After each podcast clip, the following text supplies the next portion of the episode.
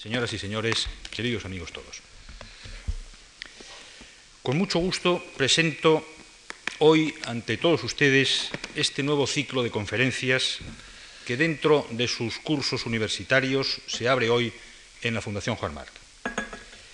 El hilo conductor de las diez lecciones que componen el curso es el Museo del Prado, que será contemplado desde diversas perspectivas por los ilustres conferenciantes que nos van a prestar su valiosa colaboración.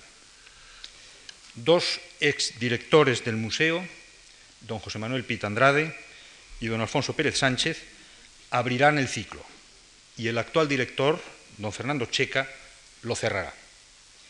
Entre ellos, otros siete destacados conocedores del museo ofrecerán también sus lecciones, enriqueciendo sobremanera esta nueva iniciativa que hemos tomado en la Fundación Juan Marc. Nuestro propósito es publicar todas las conferencias en un libro que sirva de testimonio y recuerdo de todo lo que aquí se diga. No necesito demorarme en justificar ante ustedes el relevante interés que el Museo del Prado tiene en la historia de España y en la vida cultural de nuestro país. Este sí que es un tema de dominio público por la continuada atención que despiertan las vicisitudes del museo. Hace 21 años le pedimos ya al entonces subdirector, profesor Pérez Sánchez, unas reflexiones sobre el pasado, el presente y el futuro del museo, que él desarrolló con su gran autoridad en esta misma sala y que después fueron objeto de publicación por parte de la Fundación Juan Marc. Desde entonces, yo mismo, como director de la Fundación, me he visto personalmente involucrado en la vida del museo, ya que durante nueve años he sido miembro de la Comisión Permanente de su Real Patronato y durante varios años también fui presidente de su Comisión de Espacios. Hoy volvemos otra vez a la carga en la Fundación Juan Marc para ayudar a ordenar ideas y análisis. Este es el sentido del curso que hoy empieza, que va a ser inaugurado por el profesor Pita Andrade, director que fue del museo desde marzo del 78 a octubre del 81, fecha en la que dimitió, nombrándosele entonces director honorario y miembro de su Real Patronato. El conocimiento directo del museo por parte de don José Manuel Pita Andrade sería más que suficiente para escuchar su voz siempre lúcida y conciliadora sobre la cara y cruz del Museo del Prado, que es como ha titulado su conferencia. Pero además, el profesor Pita asienta su extraordinaria reputación en los medios culturales españoles con su condición de catedrático universitario, académico de la historia, académico de bellas artes e investigador del arte, con una larga lista de libros, estudios y monografías. José Manuel Pita fue también miembro de la comisión asesora de la Fundación Juan Mar durante varios años, colaboración que una vez más me complace agradecerle públicamente y que me dio ocasión de estrechar con él una admirada amistad siempre viva. Es un placer por ello, para mí, volver a dar la palabra en esta tribuna de la Fundación Juan Mar al profesor Pita Andrade. Nada más y muchas gracias a todos ustedes por su asistencia.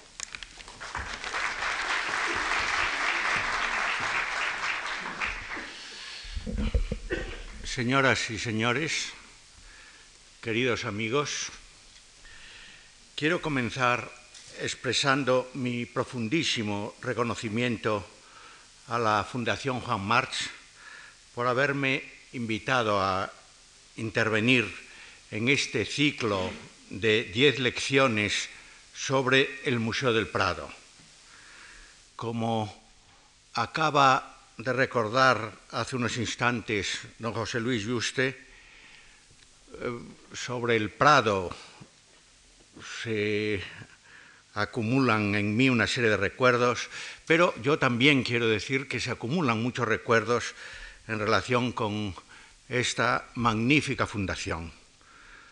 Tengo efectivamente una gratísima memoria de las épocas en que fui miembro de la comisión asesora, he colaborado en diversas actividades de la fundación y verdaderamente me llega al alma que esta intervención de esta noche tenga que ver con un museo al que tantas cosas me unen. llevo casi 20 años de una manera o de otra vinculado a él y muchos más asomándome a sus alas. Realmente al Prado le debo haber dejado hace muchos años la carrera de Derecho para pasarme a la de Filosofía y Letras.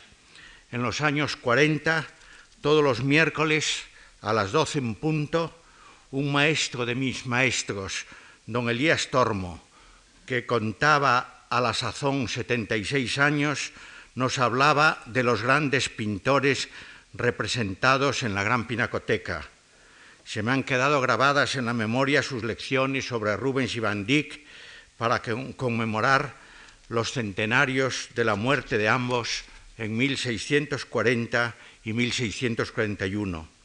Aquellas conferencias atrajeron de tal modo mi atención que me llevaron a entrar en las clases de arte que se impartían en el viejo edificio de la calle de San Bernardo cuando las dos facultades, la de Derecho y la de Filosofía y Letras, se encontraban juntas mientras se reconstruía el edificio de la ciudad universitaria. Afrontaremos esta primera lección del ciclo mostrando la cara y la cruz. A veces nos quedaremos solo con una o con otra de una serie de cuestiones que afectan de un modo esencial a la vida del museo. Somos conscientes que quedarán muchísimas cosas importantes sin tratar, pero a pesar de todo, me consta que por, er, por querer abarcar mucho será inevitable apretar poco. Creemos, sin embargo, que quienes nos escuchan podrán encontrar en el recorrido que vamos a realizar un provechoso índice de temas que agruparemos en diez epígrafes. Por fortuna, algunos de ellos serán desarrollados con mayor extensión y profundidad en las lecciones próximas. Naturalmente que pasado mañana será la del profesor Pérez Sánchez, que nada menos que evoca experiencias vividas hace más ya de 20 años. El orden que desarrollaremos en esta especie de, de decálogo, vamos a llamarla así, es meramente convencional. Pero primero hablaremos de lo que llamamos cara y cruz sobre los problemas de espacio. Un tema de preocupación constante y que, como acaba de recordar don José Luis Juste, pues nos ha llenado de inquietudes hace unos años, cuando él precisamente presidió una comisión que recibió este nombre y cuando realmente nos afanamos todo lo que pudimos para tratar de buscar soluciones que no sé si, si, pueden entreverse ya de una manera definitiva.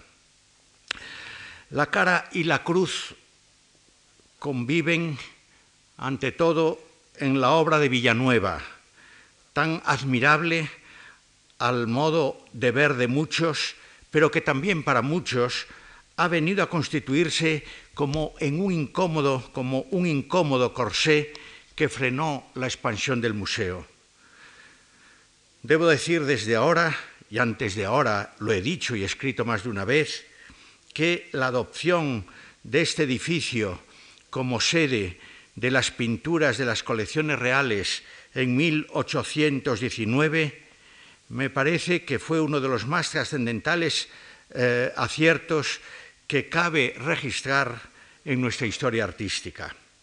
A Fernando VII, que como dijo uno de mis maestros, es una frase que he repetido más de una vez, fue mal hijo, mal esposo, mal padre, mal, rey y mala persona, no debe regateársele el mérito de haber jugado un papel decisivo no solo en la fundación del museo, sino en la elección de este edificio concebido en su origen como peculiar sede de las ciencias y tal vez de las artes asociadas a ella.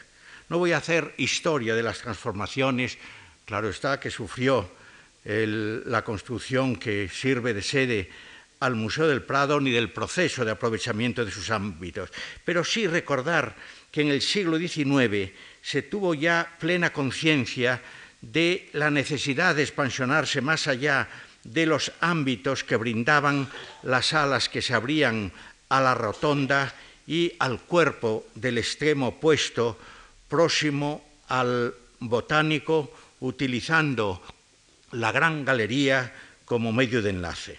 Sería aleccionador seguir este proceso, pero es obvio que quedaría fuera de la síntesis que queremos eh, presentar aquí. Digamos tan solo que la conclusión de los espacios agrupados hoy por el Salón de Actos y la Sala de Velázquez supusieron en pleno siglo XIX la culminación del proyecto de Villanueva. A lo largo del XX, sin entrar en detalles, se llevó a cabo la sistemática ampliación de salas disponiendo una serie de crujías paralelas a la galería central hasta agotar todas las posibilidades de expansión.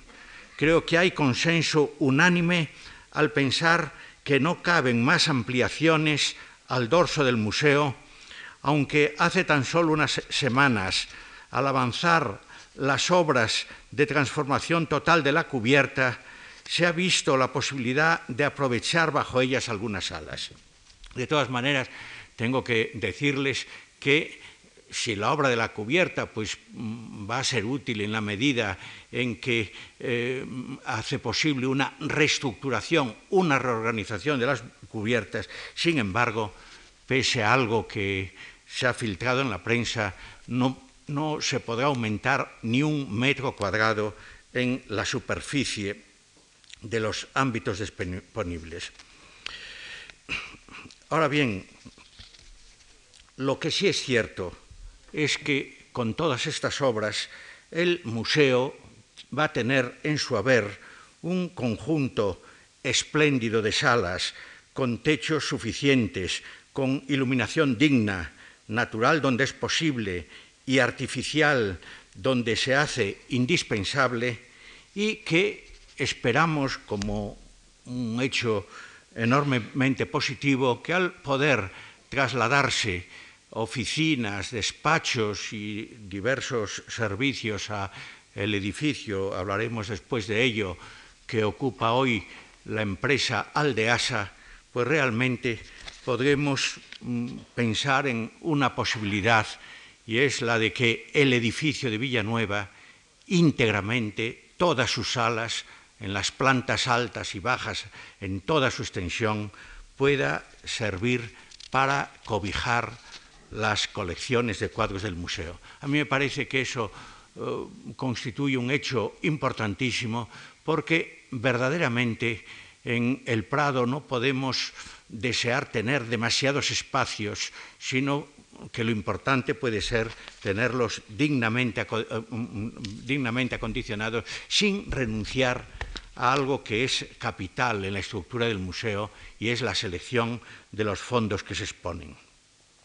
Pero ya con esa brevísima, eh, ese brevísimo recuerdo a los problemas de espacio, no podemos entrar en algo que ha estado en la mente de todos, a ese gran concurso frustrado.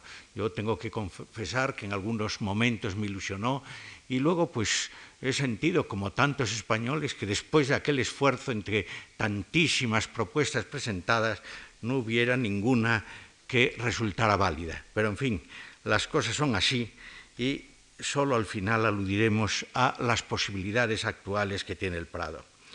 En cambio, luego habría que hablar algo sobre la cara, bueno, en la cruz, en la cruz de, los espacios había que insistir mucho en la pérdida que significó los ámbitos para oficinas, para despachos, etc. Pero luego tendríamos otro capítulo, sería la cara y la cruz sobre la presentación y distribución de los fondos. Cuando, acabamos de decir sobre los problemas de espacio, tiene su reflejo en una cuestión absolutamente prioritaria para un museo. Partiendo de los ámbitos disponibles, habrá que defender con museos museológicos el modo de repartir las obras en las diversas salas. Debo anticipar un hecho, sin referirme a los criterios que primaban en el siglo XIX y primera década del XX, donde lo importante era acumular cuadros en dos o tres registros, tengo que defender a ultranza la labor realizada desde 1908 por el primer patronato creado entonces, el primer patronato que tuvo el museo. Entonces se llevó a cabo una primera tarea de reordenación, de selección eh, y, en suma, de reinstalación de las pinturas. Recuerdo que uno de mis maestros, don Francisco Javier Sánchez Cantón, que fue yo creo que la única persona que dedicó nada menos que 50 años de su vida al museo, me contaba la anécdota de un conserje que en el año 12, él entró en el, Prado en el año 13, y en el año 12 él se, había sentido desolado porque cuando se quitaron, se, evitó aquella acumulación de cuadros, pues estaba preocupadísimo pensando lo que pensaría la gente sobre el Museo del Prado, al ver que desaparecían tantos y tantos cuadros y en realidad empezaban a, a hincharse ya los almacenes. La gran galería y las salas anejas, como digo, fueron liberadas de la masiva presencia de, pinturas. Y creo que entonces empezó a quedar perfilada una distribución coherente y a la vez armónica. La gran galería central albergó la pintura española, salvo un paréntesis que tuvo lugar en recientes lustros. La sala de Velázquez creada en el siglo XIX, se mantuvo como tal y silvanó finalmente la pintura de los maestros españoles con la de los grandes venecianos. Yo creo que eh, es un hecho muy positivo el que la sala del Tiziano, la central, la principal, entre otras que rodean también a, esta con, cuadros del Tiziano, por fortuna sigue inamovible desde hace muchos años como un maravilloso ejemplo de plenitud de un maestro y de una escuela. La presencia del Greco en lugares próximos y la de Goya ocupando la cabecera de la Galería Alta pueden servirnos como, de un como alentador ejemplo de buen hacer. No voy a hacer el recuento de los cambios que se han ido produciendo unos más acertados que otros, suscitando críticas en algunos casos y silenciándose en cambio en otros grandes aciertos de montaje. Porque en los tiempos en que vivimos hay que ser sinceros, a veces los medios de comunicación eh, cargan más el acento en las malas noticias que, que no en las buenas. Como resumen, tenemos que hacer una valoración optimista y positiva en buena hora se, recibieron en la dirección del museo juicios adversos, pero realizados con, sentido constructivo sobre algunos montajes. Pongamos, en la cruz todos los desaciertos que se hayan podido producir, pero en todo caso hay que decirlo, y me parece que en próximas conferencias se hablará del tema, que una gran cantidad de salas del Museo del Prado, una gran mayoría de salas, están magníficamente, ejemplarmente instaladas. Al lado de eso, tendríamos que hablar de la cara y de la cruz sobre los fondos expuestos, almacenados o dispersos. Constituye hoy en día uno de los temas capitales con que se enfrenta el museo mirando hacia el futuro agravado en estos últimos años, por qué no decirlo, por las ambigüedades que se producen en torno a la titularidad de las obras dentro del Estado de las autonomías. Me estoy refiriendo, en primer lugar, a la cuestión grave, preocupante, de lo que se, han llamado los cuadros dispersos.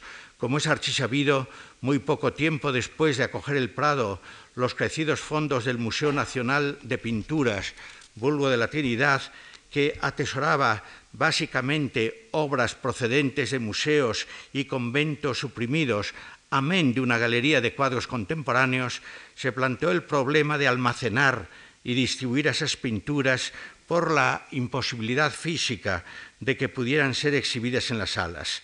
El hecho es que desde fines del siglo XIX se fueron realizando depósitos en muchas ocasiones, por desgracia, sin el más mínimo rigor y, del modo más caprichoso.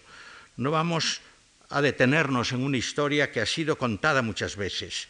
En la cara de la cuestión debemos poner ante todo la espléndida labor realizada eh, para la localización de los cuadros diseminados de una manera principal por mi querido amigo y compañero que está hoy entre nosotros y les hablará a ustedes el próximo jueves, el profesor Pérez Sánchez, que estuvo al frente de un equipo de trabajo que ha elaborado con absoluta continuidad en el seno del museo. Recordaré que uno de los fines básicos que quiso cumplir el Boletín del Museo del Prado, nacido por nuestra iniciativa, fue precisamente el ir dando a conocer los frutos de las rebuscas y de las investigaciones realizadas sobre estos fondos dispersos. En los trabajos impresos figuran los nombres de las personas que llevan realizando esta magnífica labor. La publicación, por otra parte, del Inventario General de, de Pinturas, han aparecido hasta ahora dos volúmenes, uno dedicado a la colección real y otro al Museo de la Trinidad. Hay que esperar que no tarden muchos años en aparecer el volumen dedicado a las eh, adquisiciones, consiente tener una información precisa de las pinturas que se hayan expuestas, de las que están almacenadas y de las que están depositadas fuera del museo. Hay que poner el mayor énfasis al celebrar que a estas alturas se encuentren localizadas la inmensa mayoría de las obras. La cara de la moneda resulta bien positiva. Pasemos a la cruz con un sentido rigurosamente actual. Reconozcamos que el Prado hoy tiene muchos cuadros almacenados y dispersos. No voy a dar número, me limitaré a señalar, por un lado, que como, asignatura pendiente se encuentra, a mi modo de ver, el que desaparezca la leyenda de los tesoros ocultos en los sótanos del museo. Ya hemos dicho antes que hablamos a título personal, aunque nos consta que este criterio nuestro lo comparten muchos, que consideramos indispensable que el futuro Prado disponga de salas donde puedan verse públicamente, dispuestos en varios registros, el mayor número de pinturas, salas que podíamos decir almacén, obras que están actualmente almacenadas y cuyo estado de conservación permita que puedan verse con decoro. Es algo que se empieza a hacer fuera de España también. Se ha hecho esta experiencia ya en la National Gallery de Londres, en, el Louvre y en, algunos otros museos. Otra tarea mucho más compleja es la de racionalizar de una vez el complejo mundo de los depósitos. Sobre este tema las ideas están muy claras, pero hemos vivido eh, frustraciones terribles. Yo lo tengo que decir aquí públicamente porque quiero recordar con emoción a, a mi querido maestro don Diego Angulo cuando terminó cuando mm, ocupó la cátedra de Granada, pues allí hizo una gran labor y siendo, estando en el Prado quiso enviar a Granada una colección magníficamente seleccionada, eh, muy objetivamente formada de una selección de cuadros que estaban en los almacenes del Prado y que podían cumplir una mm, función didáctica en el Palacio de Carlos V se depositaron eh, en el patronato de la Alhambra y hace unos cuantos años el patronato decidió arrumbar todos esos cuadros por considerar que no tenían interés, pienso yo, y el hecho es que han vuelto a un almacén y verdaderamente siempre pienso la amargura que le produciría a don Diego ver el desdén con que se habían eh, tratado estos depósitos. Pero la realidad es que el futuro hay que afrontarlo con la mayor serenidad, el futuro de los fondos. Habrá que respetar que las altas instituciones del Estado tengan cuadros depositados de nuestro museo, que estén en las embajadas, pero lo que urge hacer sin prisas pero sin pausas es una redistribución de esos fondos preferentemente en los depósitos, en los depósitos, perdón, en las salas de los museos, eh, sobre todo los museos de titularidad estatal, porque pueden realizar una función magnífica en las provincias. Para llevar a cabo esta tarea es indispensable clarificar unas cuantas cosas, partiendo del hecho incuestionable de que el patrimonio del Museo del Prado pertenece al Estado. Esto es muy importante que lo sepan todas las comunidades autónomas y por ello debe estar al servicio de todos los españoles. Hay que acabar con cualquier tentación de que su titularidad pase a algunas de estas comunidades. Es un peligro eh, que nos preocupa muchísimo. El Prado tiene el derecho de disponer de ellos y el deber de no hurtar su disfruta a todos. Otro tema, el cuarto punto, podríamos llamar la cara y la cruz sobre la catalogación e investigación de los fondos. En el recorrido que estamos haciendo llegamos a un tema relevante. El Museo del Prado dispone de un conjunto de profesionales de la historia del arte capacitados para estudiar y conservar buena parte de sus fondos. Los pasos que se han dado en las últimas décadas han sido muy positivos.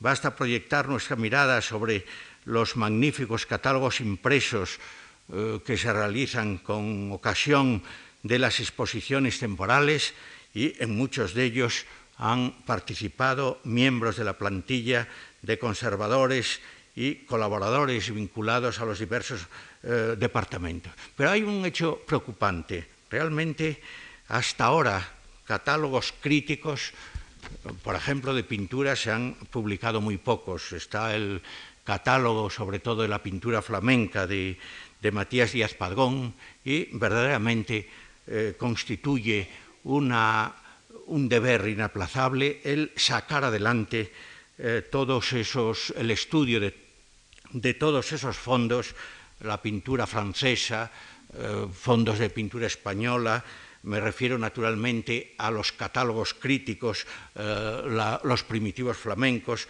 etcétera, etcétera. Ahora se incorporan al Museo del Prado pues una serie de eh, gente joven, se han dotado una serie de plazas. Yo deseo a estas personas los mayores éxitos en el museo. Tienen una tarea muy ardua por delante y sobre todo hay una cosa que mm, nos preocupa, en realidad familiarizarse con todos los fondos del Museo del Prado no será tarea fácil para esas personas. Insisto en que hay que dejarles la, desearles el mayor éxito.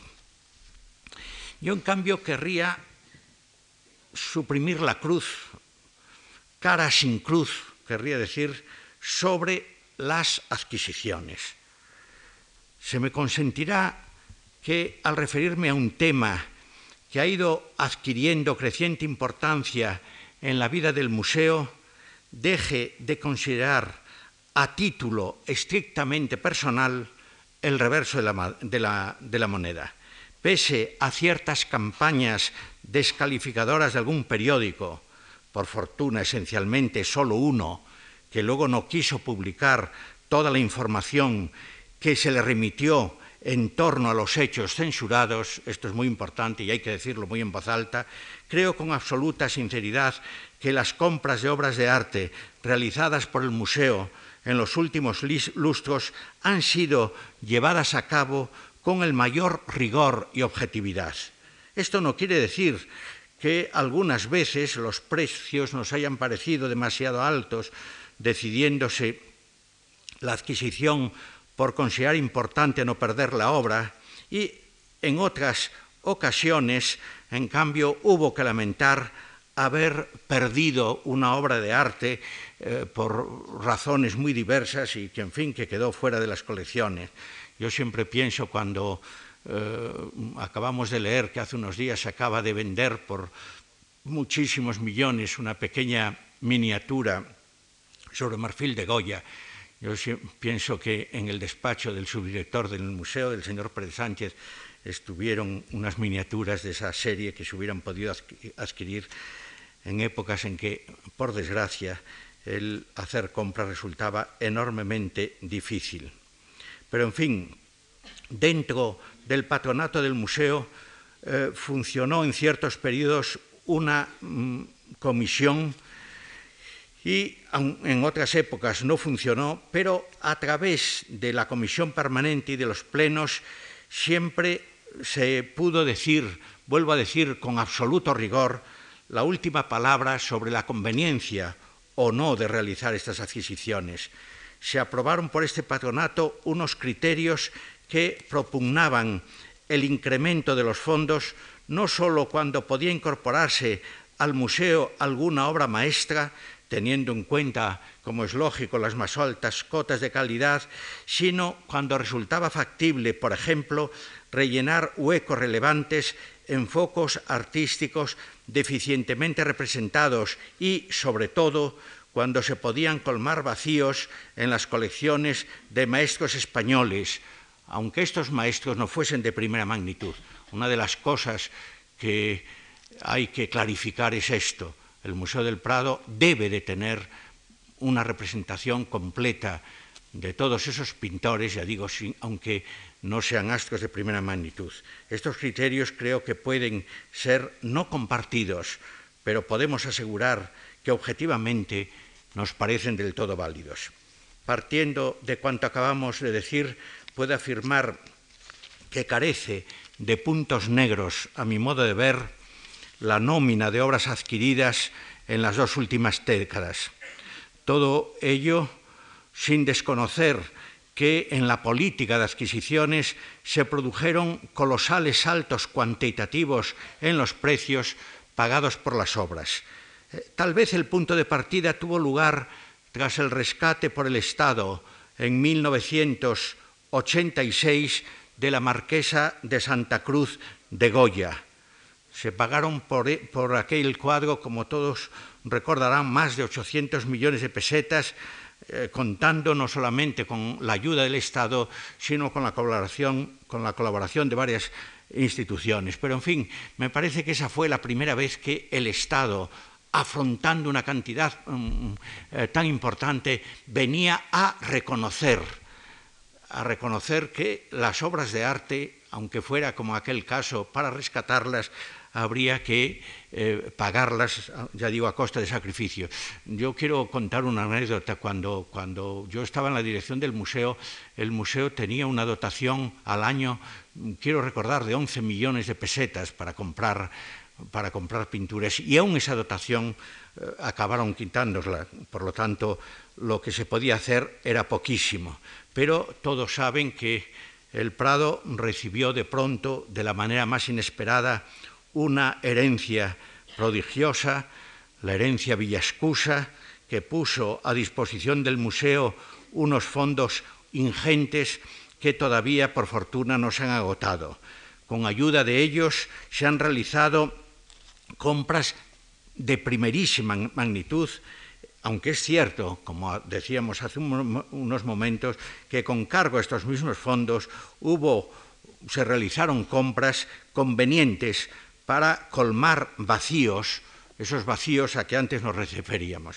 Quiero, quiero, aclararlo esto porque efectivamente Villescusa cuando hizo su testamento pensaba, hablaba de comprar una obra, me parece que decía solamente una obra maestra del Museo del Prado. Claro, su, su patrimonio creció muchísimo desde que había hecho este, ese testamento hasta que eh, de una manera muy desgraciada pues un atropello acabó con su vida en la calle Serrano.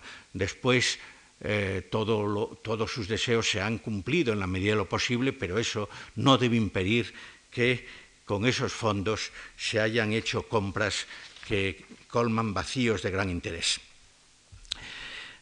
Hay otro tema, otro punto, es el sexto de nuestro decálogo, como decíamos antes, que es el que se refiere a las exposiciones temporales. Abordamos ya un capítulo que se ha convertido en sustancial dentro de la vida del museo y que, en cierto modo, condiciona la de los grandes museos del mundo. Puede ser motivo de reflexión este importante hecho cultural no carente de signos contradictorios. Cabe oponer reparos y muy serios al que las obras de arte se trasladen de un lado a otro para convivir durante unas semanas con otras procedentes de lugares muy diversos.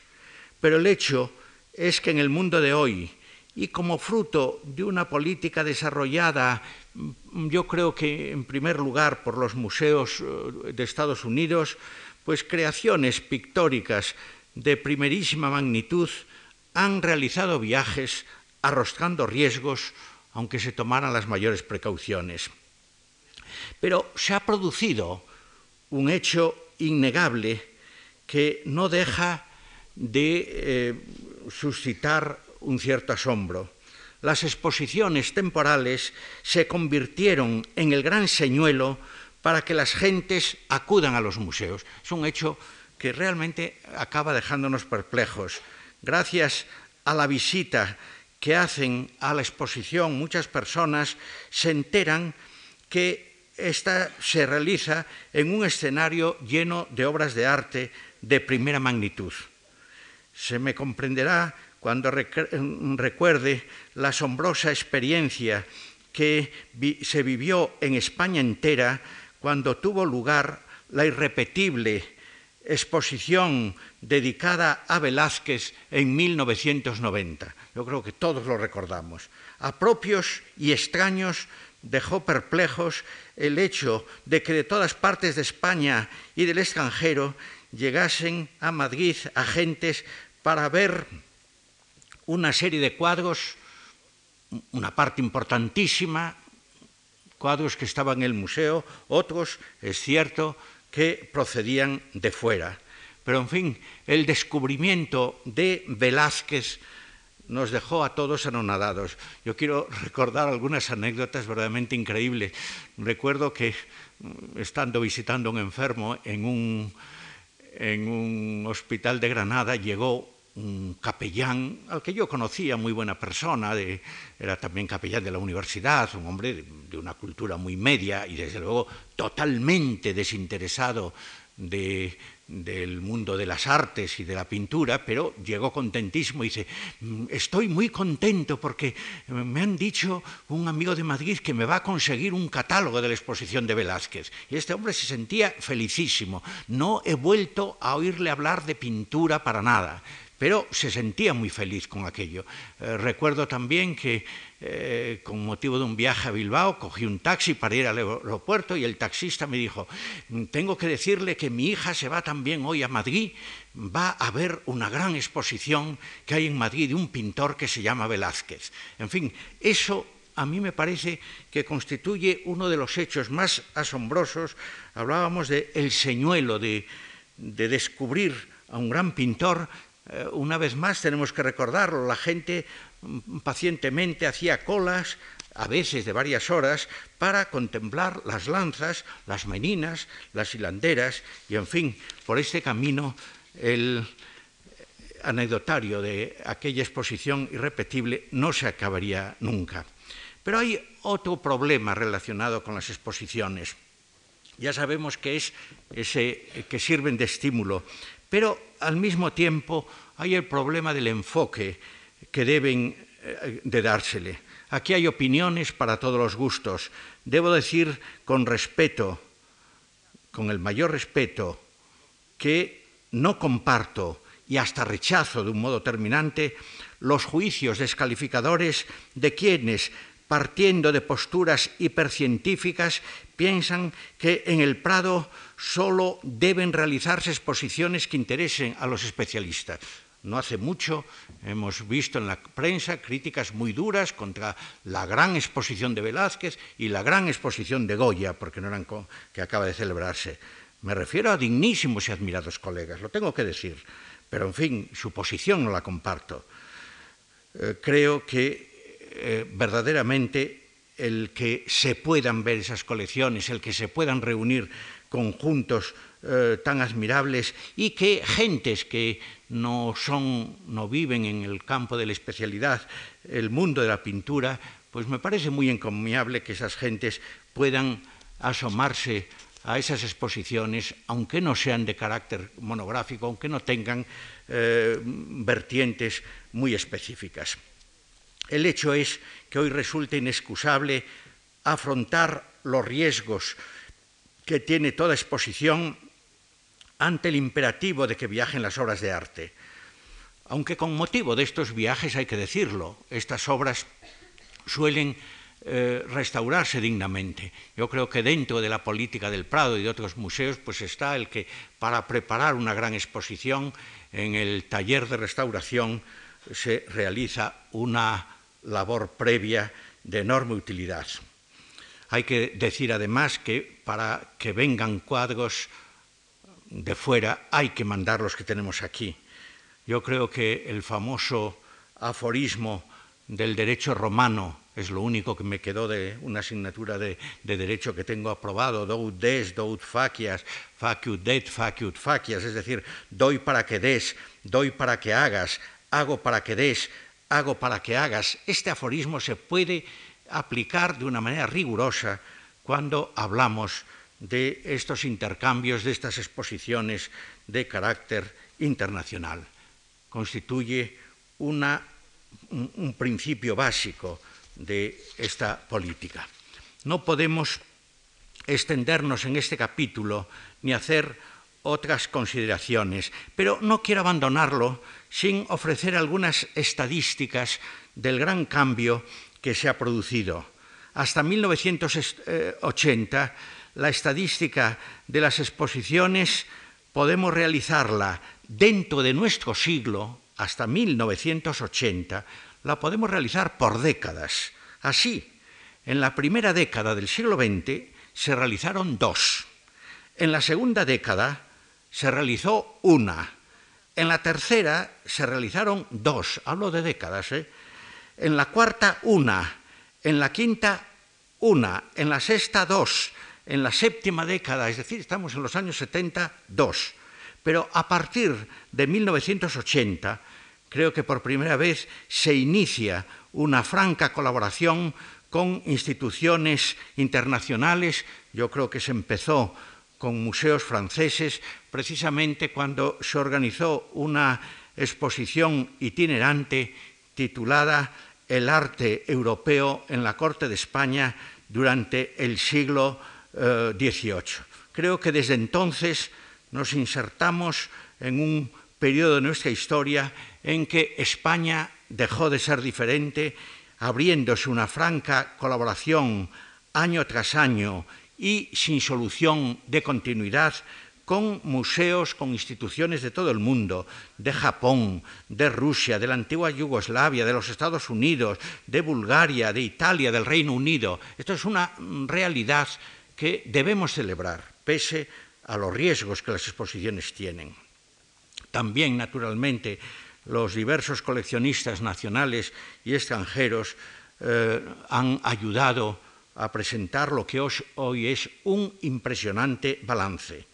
Quiero represar la tentación de dar títulos, pero no podemos olvidar que maestros españoles de primera magnitud como Alonso Sánchez Coello, El Greco, Rivera, Zurbarán, Velázquez, Murillo, Valdés Leal, Carreño, Francisco Ricci, Herrera, Mensch, en la medida que él estuvo al servicio de España, y Goya, no hablemos de Goya porque hubo varias y muy memorables exposiciones la Goya eh, y la ilustración, Goya, eh, el capricho y la invención, etcétera, pues esas grandes exposiciones verdaderamente tienen que llenarnos de orgullo. Pero luego hay otras muchas pequeñas, tengo que decir que la estadística es asombrosa.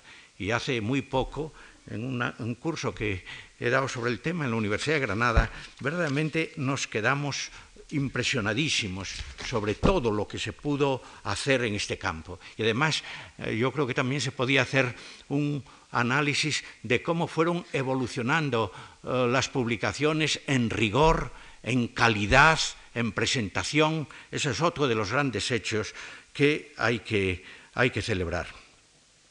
Luego tendríamos que hablar de la cara y la cruz sobre las actividades culturales. Este es un capítulo extensísimo, muy grande, en el que no me puedo detener, pero mm, sí tengo que mm, dedicar un párrafo a lo que llamo cruz sin cara.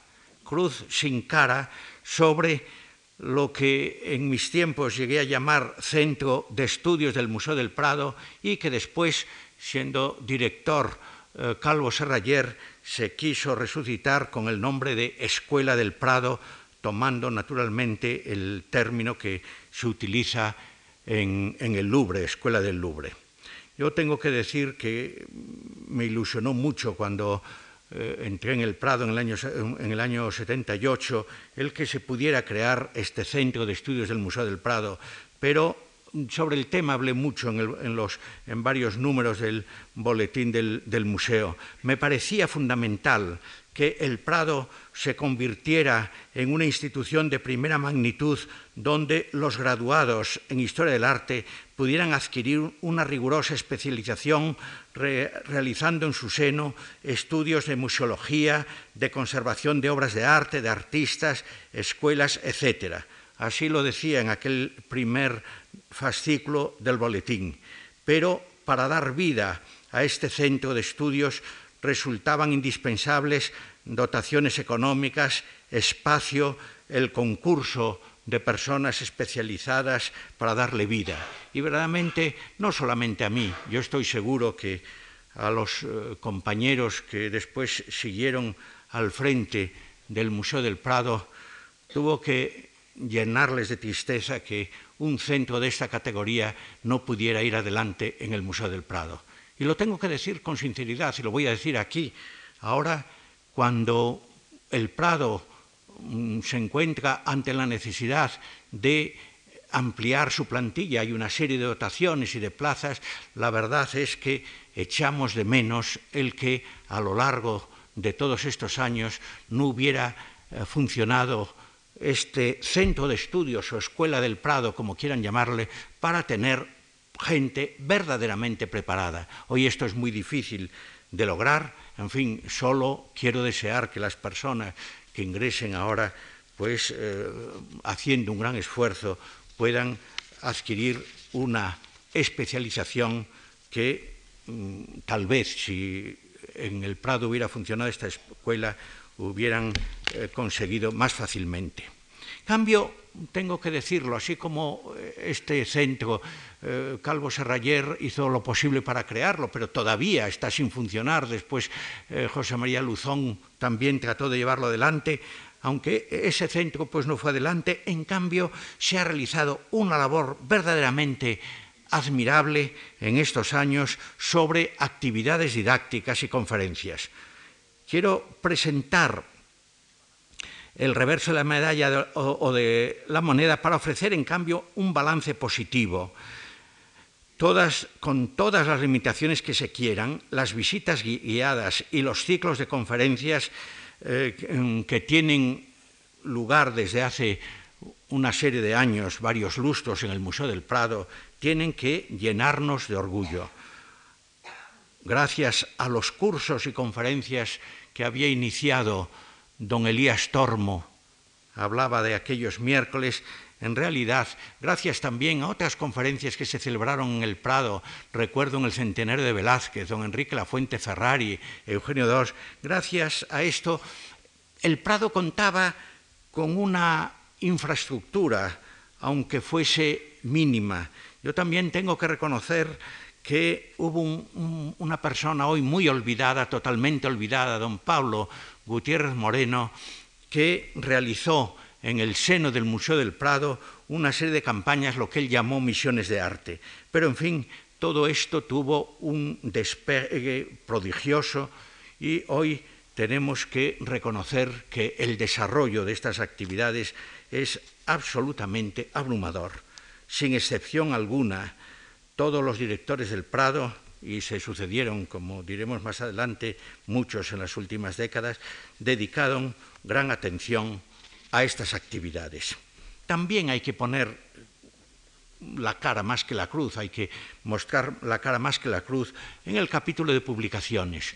Yo creo que nos faltan esos catálogos críticos de que estábamos hablando, pero a través, por ejemplo, de los catálogos de las exposiciones temporales, a través de la publicación de un catálogo de estampas, de los catálogos de dibujos, a través de una serie de publicaciones ya realizadas por el mismo museo, la, la, publicación de los inventarios en colaboración con Espasa Calpe, yo creo que el balance de las publicaciones es positivo aun contando que al lado de las publicaciones que hace el Prado están las que hacen editoriales con fines muchas veces más comerciales, pero evidentemente eh, con fines muy útiles.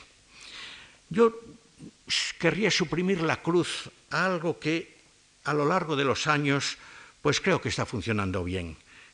Así por eso digo cara sin cruz sobre la Fundación Amigos del Museo del Prado nos acercamos ya al fin de nuestra peregrinación y, y creo que vale la pena expresar con alborozo que los objetivos que nos planteábamos hace 20 años, yo recuerdo en el boletín de aquel, en el boletín del Museo del Prado, en el número uno, hablaba de lo bueno que sería que cobrara vida una asociación de amigos del Museo del Prado. Lo hablaba casi, casi como una utopía. Y voy a ser sincero, cuando la, eh, la fundación se creó, pues sí suscitó recelos, suscitó recelos y había motivos de temores de que no fuera lo que por fortuna acabó siendo. Y creo que es una institución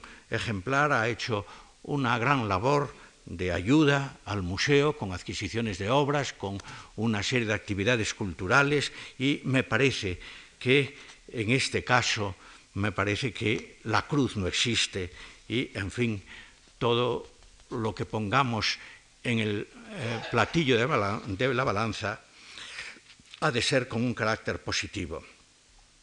En cambio, el punto nueve sí me preocupa es un punto delicado. Lo titulo Cara y Cruz sobre la estructura y gobierno del museo. El capítulo resulta difícil de tratar. La situación del Prado en el seno de la Administración planteó problemas a lo largo de toda su historia. Es muy curioso el ver cómo fue eh, variando el estatus jurídico del museo eh, a lo largo del siglo XIX, en muchos momentos, cuando fue eh, Museo de la Corona, cuando recuerden ustedes que, de esto me parece que va a hablar Gonzalo Anes, ustedes recuerden que el museo no fue mm, no era propiedad del país, era una propiedad particular de Fernando VII, fue la herencia de, de Isabel II. Hace años me decía en una ocasión eh, mi maestro, don Francisco Javier Sánchez Cantón, decía que eh, la, Casa Real Española no, era rica, no, no, es una casa, todo el mundo no sabemos, no tiene grandes bienes, porque la herencia de Isabel II fue en cuadros del Museo del Prado, que finalmente pasaron a ser propiedad de la nación. Me parece que se hizo una valoración de trescientos y pico de millones, naturalmente millones que eh, perdió la reina. Ya sabemos que eh, su hermana Luisa Fernanda recibió los dineros, aunque con algunas mermas, y ella recibió fundamentalmente los cuadros. Pero luego el museo pasó a depender de la, de la nación, adquirió, por lo tanto, una entidad jurídica peculiar y, sin remontarnos a tiempos pretéritos, recordemos una vez más eh, cómo su trayectoria eh, a partir de 1912, cuando mm, quedó regido por un patronato, alcanzó unas cotas altas de autonomía. Para que comprendamos hasta qué punto mantuvo una vida propia este patronato al margen de los vaivenes políticos, quiero recordar un hecho. El 17 duque de Alba, don Jacobo Fitzjames Stuart Falcó, presidió el Museo del Prado desde su inicio hasta 1953, en que murió, con el paréntesis obligado, inevitable, de los años trágicos de la guerra civil. Pero hay que llamar la atención sobre un hecho importante. Entre 1931 y 1936, durante la Segunda República, aunque obviamente el duque de Alba fuese adicto a la monarquía, siguió siendo presidente del patronato. Por desgracia, en 1968 desapareció este patronato, quedando absorbida nuestra primera pinacoteca por el llamado Patronato Nacional de Museos, que tuvimos que padecer con todas sus consecuencias mientras fui director entre marzo de 1978 y octubre de 1981, en que presenté mi división irrevocable. En, aquellos tres largos años sería injusto olvidar las pruebas de buena voluntad que recibí de cuatro ministros de Cultura, en tres años pasaron cuatro ministros de Cultura, varios directores generales, etc. Pero, como se, se me hizo saber entonces reiteradas veces, el Museo del Prado era un museo más, entre esos sí, entre los que tenían carácter de nacional, solo como símbolo de las penurias padecidas entonces, recordaré que en las semanas previas a mi renuncia se me comunicó que no había dinero para pagar la correspondencia, ni siquiera para pagar la correspondencia. Unas tímidas cotas de autonomía se consiguieron por fin en 1985 y sabemos que hace solo unos meses, por Real Decreto de 24 de mayo de 1996, tuvieron lugar cambios profundos que no voy a analizar aquí en detalle. Lo importante es lo que quiero llamar solamente, quiero tocar una, un aspecto delicado, pero que no quiero soslayar, quiero uh, tener la sensibilidad de tratarlo. Lo importante es que a lo largo de casi 20 años la vida del museo discurrió en medio de zozobras que llegaron a la gente de la calle y, y que con demasiada frecuencia ocultaron un hecho real y muy positivo, que en el Prado se hacían tareas, se realizaban tareas importantes, como las que acabamos de, de, recordar. Pero la sensación de inestabilidad tuvo origen muchas veces en los cambios que se produjeron por una razón o por otra en la dirección del museo.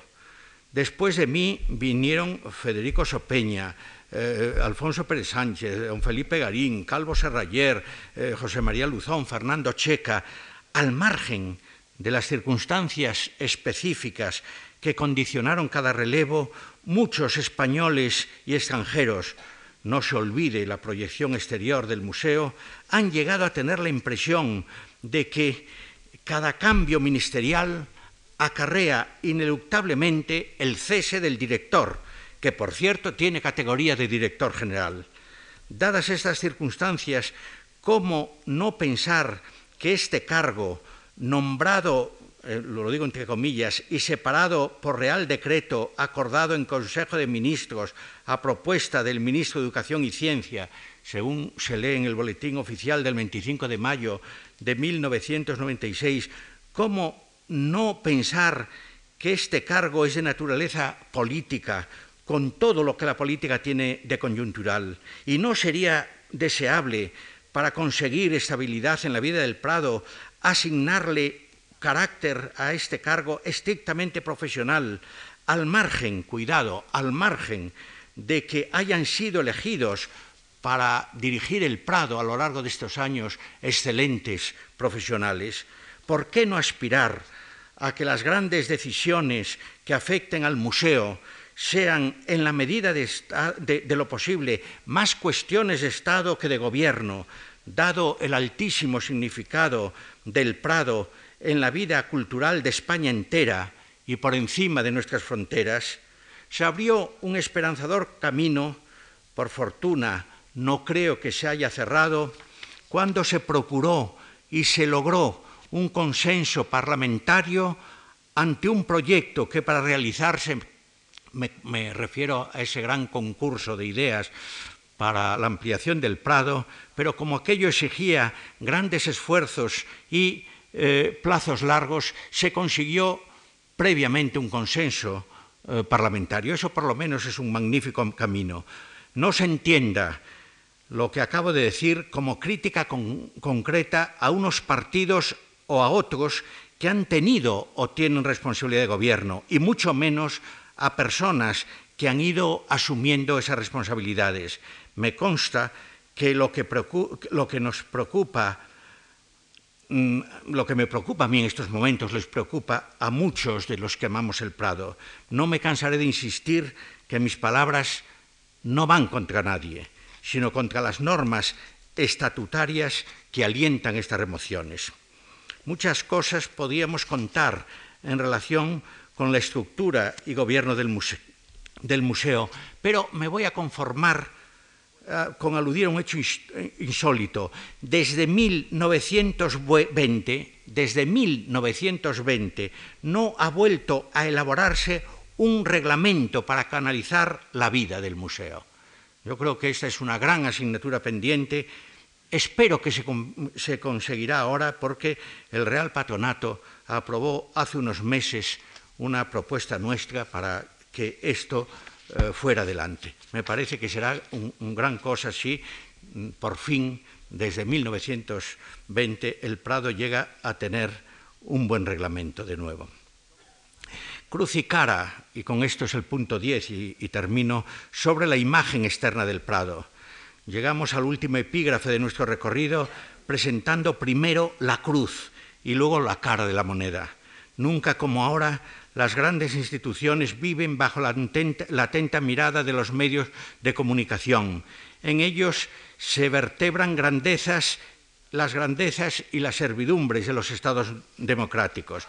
La prensa, la radio y la televisión tienen el privilegio de seleccionar lo que es o no es noticia y el Prado, evidentemente, lo ha sido en la mayoría de los casos muchas veces para bien y algunas para mal.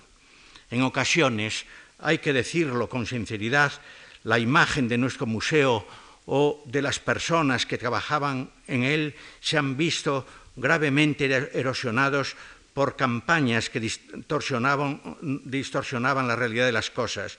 Todavía recuerdo que siendo yo director un periódico hoy desaparecido, me acusó de la desaparición de 7.000, 7.000, repito, 7.000 cuadros ante la disparatada noticia hubiera sido mucho más grave que se me responsabilizara de la pérdida de uno. Con frecuencia se han desmesurado incidentes que ocuparon la primera página de los periódicos. ¿Quién no recuerda la tinta que corrió por culpa de una lamentable gotera que en ningún momento puso en peligro la conservación de las pinturas, pero que sirvió de, pretexto para el cese del director? En un diario se llegó a decir con aquel motivo y con una broma de absoluto mal gusto que las limpiadoras del Prado lo que hacían cada mañana era ir recogiendo del suelo los trozos de los cuadros que habían caído durante la noche. Otra cosa es que los medios de comunicación contemplen los problemas del Prado de manera responsable, con objetividad y sentido constructivo, al margen sobre todo de las luchas políticas que se filtran en tantas cosas de nuestra vida de hoy. En tiempos, pero frente a todo hay que terminar diciendo que con objetividad el Prado ha sido objeto de magníficas campañas en prensa, en radio, en televisión, se han señalado defectos, se han hecho críticas eh, constructivas, se han propuesto soluciones y se han aplaudido en muchos casos, iniciativas beneficiosas. Pongamos aquí el platillo positivo de la balanza. Y ya llegando al final, pido solamente dos minutos, porque llegando al capítulo de conclusiones, debemos terminar esta larga peregrinación contemplando con optimismo el presente y el futuro del Prado, pergeñando su imagen externa sin dejar de asignar a las cruces el valor que tienen, pero sin olvidar que al hacer el, balance eh, final priman sobre todo las caras. Sin maximalismos somos conscientes que con propósito firme de ir adelante podrán irse remediando las más graves carencias de espacio. Permitidme trazar un programa de actuaciones nada utópico si, mm, eh, media eso que suele llamarse voluntad política, sin perjuicio de lo que pueden, puedan decir, naturalmente, y dirán cosas muy interesantes, los conferenciantes que actuarán en los días próximos. Se trata en, este caso de una propuesta, por tanto, estrictamente personal, que nada tiene que ver por mi presencia en el patronato del museo. Cuando terminen eh, las obras de renovación de las cubiertas, que, esto es una advertencia que tengo que hacer, ya lo he dicho antes, que frente a lo que creímos en un principio no van a añadir ni un solo metro cuadrado de superficie, aunque consentirán aumentar la, la altura de algunos techos, entonces se habrá producido ya el traslado de despachos de conservadores, oficinas, biblioteca, etcétera, etcétera, al, mueble, al inmueble cedido por Aldeasa en la esquina de Ruiz, o, adquirido, de Aldeasa, adquirido en la esquina de Ruiz de Alarcón y Espalter. Esto yo creo que es una, un hecho muy positivo. Eso puede significar nada menos, como apuntamos al principio, que la inmensa mayoría de las salas del edificio Villanueva vuelvan a ser lo que fueron, ámbitos para mostrar con mayor dignidad cuadros que ahora duermen en, en los almacenes o están dispersos. También habrán concluido los trabajos, ahora en pleno desarrollo, de renovación de las cubiertas del Casón del Buen Retiro. Desde hace muchos años siempre nos chocó que la planta principal de este edificio, centrada por el gran salón decorado por Lucas Jordán, se asiente sobre un podio de tierra, aunque por la fachada occidental se haya podido hacer un acceso. Me consta que los arquitectos han visto ya la posibilidad de vaciar ese extraño macizo y ganar espacios de exposición utilísimos para ampliar sustancialmente los que ya existen. Tras la comunicación hecha por el presidente del Gobierno al Real Patronato de que el Museo del Ejército tendrá su sede en el Alcázar de Toledo, no hay duda de que podrá adscribirse al Prado un valiosísimo resto del Palacio del Buen Retiro. Se podrá así rehabilitar el famoso Salón de Reinos con los espléndidos retratos ecuestres de Velázquez, el conjunto de cuadros de historia, los trabajos de Hércules de Zurbarán, etc. Pero todo ello sin perjuicio de aprovechar otros ámbitos que hay en el edificio, no excesivos, pero útiles, para eh, incluso cuadros, otros cuadros que estuvieron en este palacio. Para acabar nuestro recuento de espacios recuperables para el Prado, queda un tema recurrente y, a mi modo de ver, de, importancia insoslayable. Me refiero al claustro de la iglesia San Jerónimo el Real. Las conversaciones iniciadas para la adscripción de esta penosa, de esta penosa y vergonzosa ruina, con sus muros descarnados y su enorme macizo componiendo una gran plataforma sobre la calle de Ruiz de Alarcón, digo que estas conversaciones deben llegar a buen término. Expresándome de un modo pragmático, confío en un final feliz si las negociaciones ahora en curso se desarrollan dentro de un lenguaje realista que incluya compensaciones. Pienso que por faltar ese lenguaje y estas compensaciones se frustraron anteriores encuentros entre la Administración y las autoridades eclesiásticas. La incorporación del claustro de San Jerónimo consentiría remediar importantes carencias que eh, eh, subsistirían después de cuanto llevamos dicho. Valgan, por ejemplo, las insuficiencias del casón para presentar los grandes siglos del siglo XIX, la conveniencia de disponer de salas para presentar de un modo mm, decoroso, como dijimos antes, los cuadros ocultos en los almacenes.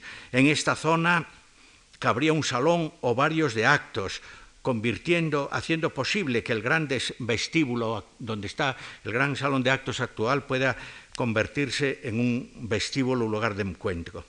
Quedaría, para rematar la cuestión de espacios, la posibilidad de hacer enlaces subterráneos entre el edificio Villanueva y todos los demás. Pero, en fin, estos resultarían muy fáciles entre el claustro y el, edificio de Aldeasa. Más eh, complicados serían los enlaces con el Casón y la Crujida del Buen Retiro, podían quedar sin hacer, aunque el arquitecto Rodríguez Argaz los había dejado mm, perfectamente previstos en su proyecto del Gran Prado.